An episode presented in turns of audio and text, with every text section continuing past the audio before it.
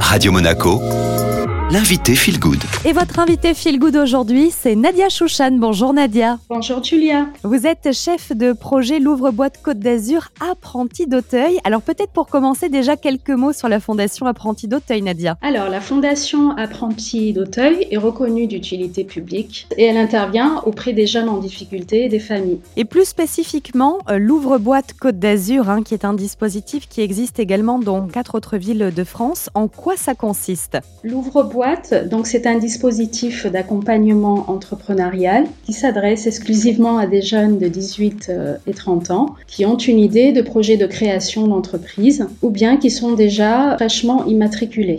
Il y a donc une présélection que vous effectuez hein, au moment des candidatures. Quelles sont les étapes pour les jeunes qui vont être retenus? Alors l'accompagnement se fait sur une durée de 24 mois, sectionné euh, en trois axes. Donc il y a deux mois, on appelle ça la phase accélération, dans laquelle ils sont amenés à avoir des formations pour euh, préparer un prototype et le lancement de leur projet. Et nous avons une deuxième phase. Celle-ci, c'est la phase test. Ça signifie que nous leur mettons à disposition deux boutiques et ils prennent euh, place dans cette boutique. Donc ils viennent inscrire leur histoire, leurs produits, leurs services, leur identité.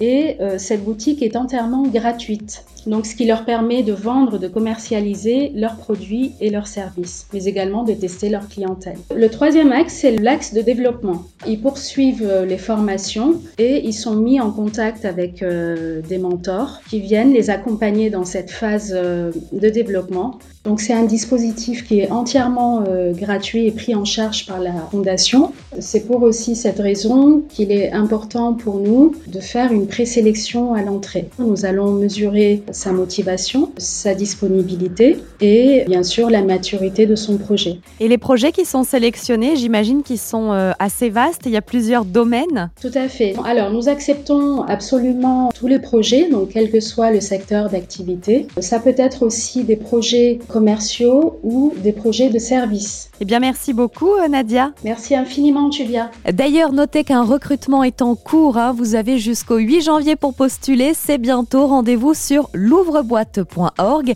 Et puis, rendez-vous sur les réseaux de Radio Monaco, Deezer et Spotify pour retrouver cette interview. Allez, tout de suite, c'est le retour de la playlist Made in Monte Carlo.